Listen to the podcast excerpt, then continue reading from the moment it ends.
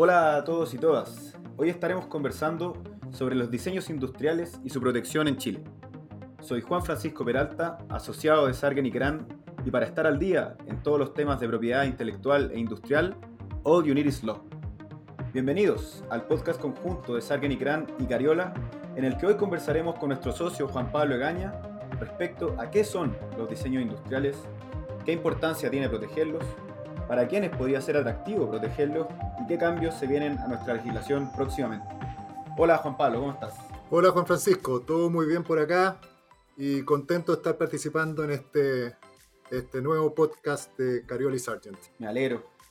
Me gustaría entonces partir por lo más básico.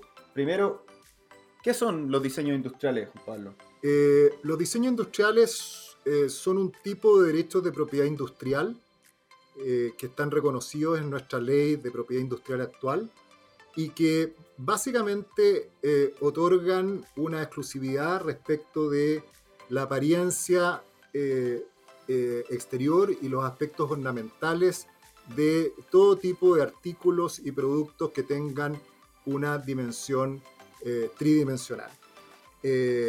Es importante entonces tener claro que lo que se ampara con un eh, privilegio o un derecho de diseño industrial es la forma que tengan eh, estos productos o artículos, que muchas veces, como tú sabes, son formas muy atractivas y que determinan el favor del público consumidor.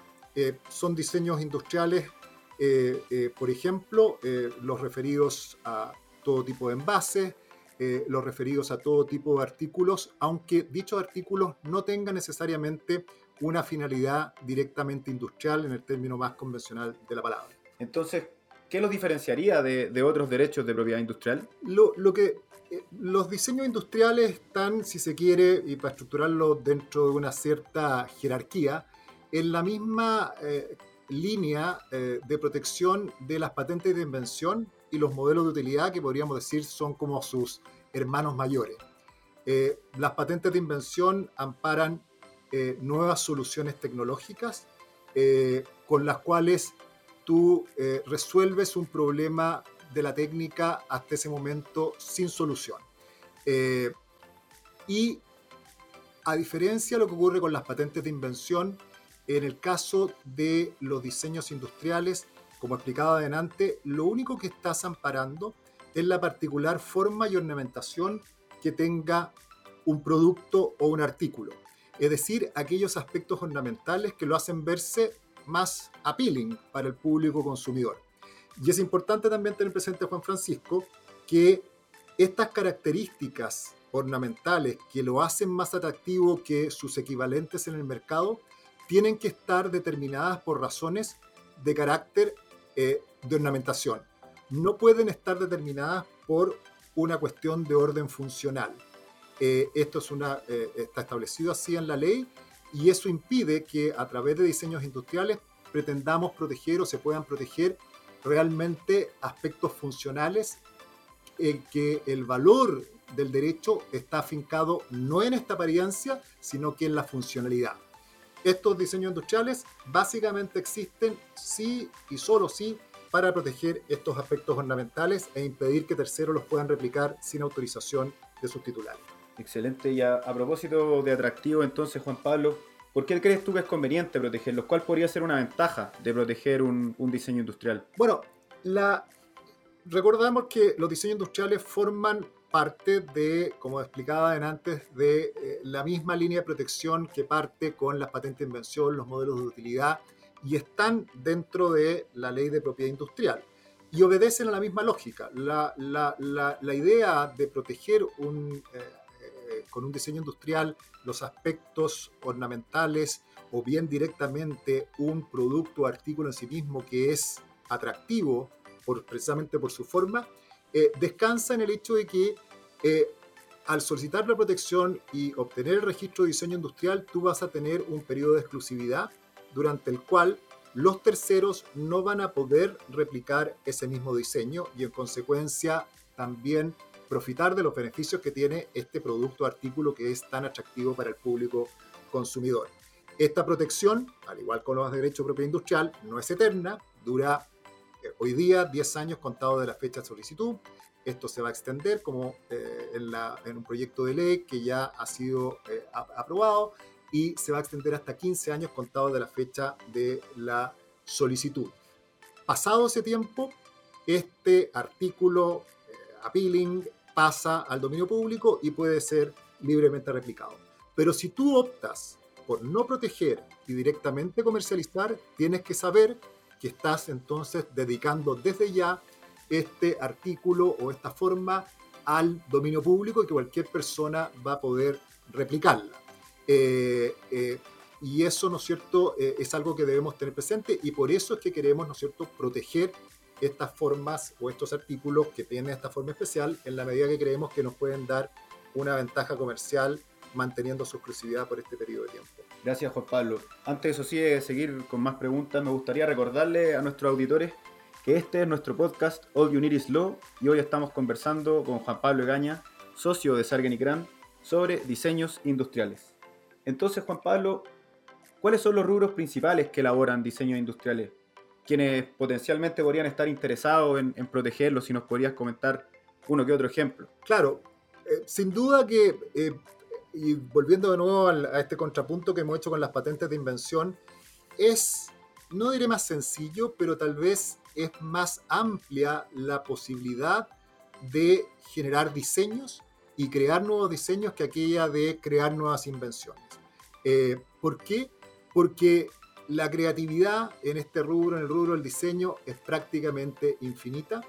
Eh, el, estándar eh, de exigencia para que tú puedas obtener protección para un diseño industrial es solamente que este satisfaga el requisito de ser original y novedoso, es decir, que no sea igual a otros diseños que existen eh, y a otros artículos que ya se estén comercializando o que hayan sido registrados con anterioridad a nombre de un tercero, a diferencia de las patentes de invención en el cual tú no solamente debes satisfacer el requisito de novedad, sino que también tienen que ser suficientemente distintas y con altura inventiva, es decir, no obvias respecto de lo que era eh, eh, conocido en el estado eh, de la técnica.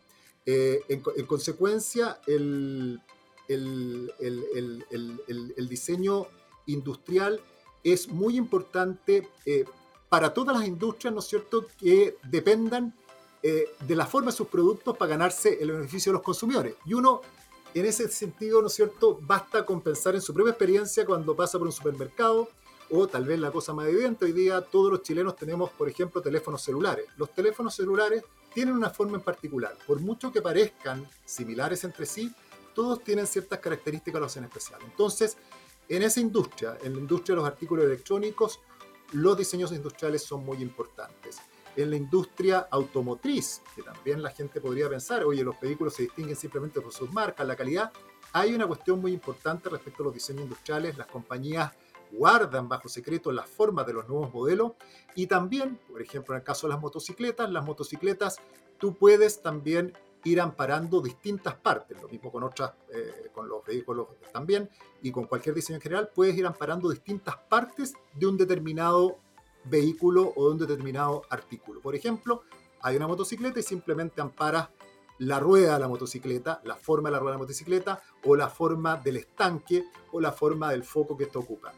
Eh, entonces, en estas industrias es muy importante, pero también en otras industrias muy clásicas, toda la industria del diseño y el diseño en las más variadas manifestaciones. El diseño, ¿no es cierto?, eh, en, muebles, el diseño en lámparas, el diseño en interruptores, el diseño en envases. Los envases que uno compra en los supermercados muchas veces los compra por lo appealing que el mismo es, simplemente por la forma.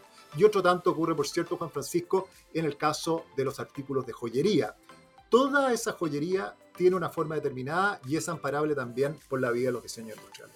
¿Existe algún, algún caso famoso que te gustaría comentarnos, ah, ya sea en Chile o en el extranjero? Bueno, eh, para ilustrar un poco la importancia de los diseños industriales, Juan Francisco, y lo, y lo, y lo relevante que pueden llegar a, a, constituirse, ¿no es cierto?, dirigirse. Eh, eh, creo que uno de los casos más paradigmáticos el que enfrentó hace unos años, este conflicto partió en el año 2011, se extendió por mucho, mucho tiempo, entre eh, Apple y Samsung.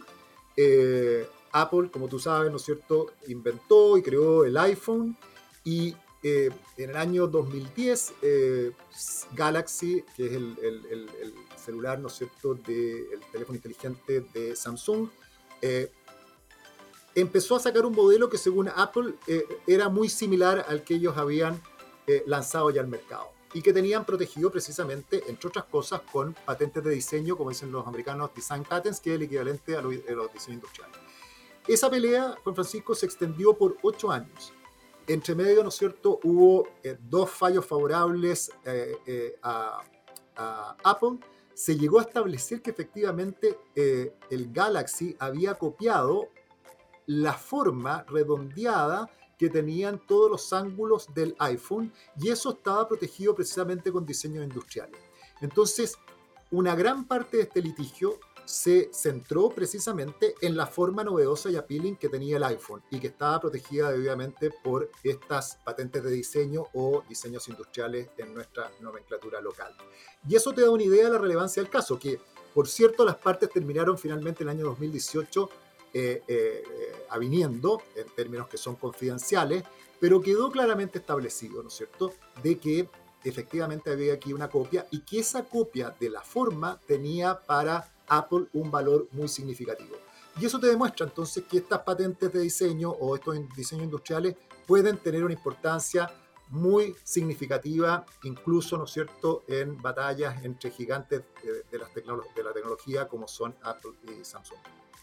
Volviendo entonces un poco a Chile, ¿qué, qué podrías comentarnos sobre, sobre la ley actualmente? Si es que existe alguna modificación que se venga en camino, alguna novedad respecto a diseños industriales en la ley chilena, Juan Pablo.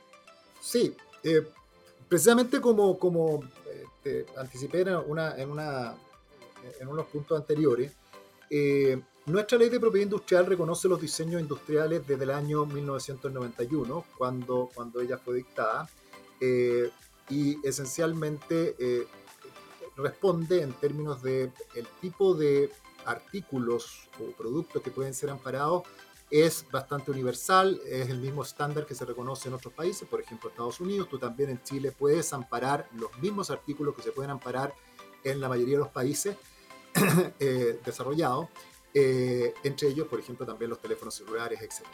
Basta con que el artículo tenga un carácter tridimensional y que sus formas sean novedosas. Ahora, esta normativa actualmente vigente contempla ciertos plazos de duración para los diseños industriales, que son de 10 años contados de la fecha de presentación de la solicitud, y la ley a la que tú haces alusión, que efectivamente es una ley que ya ha sido publicada y que simplemente estamos esperando la dictación de su reglamento para que entre en vigor, cosa que esperamos ocurra en enero próximo, en esa ley se extiende la posibilidad o se, aumenta el plazo de duración de estos diseños industriales hasta un máximo de 15 años contados desde la fecha de la solicitud, lo que también es muy positivo porque si bien hay diseños cuya eh, valoración por el mercado es transitoria y prontamente van siendo sustituidos por otros, hay muchos otros que tienen formas que todos seguimos, ¿no es cierto?, prefiriendo en el tiempo y se aumenta tu periodo de exclusividad, por eso eh, eso, ¿no es cierto?, ciertamente es favorable para esos creadores.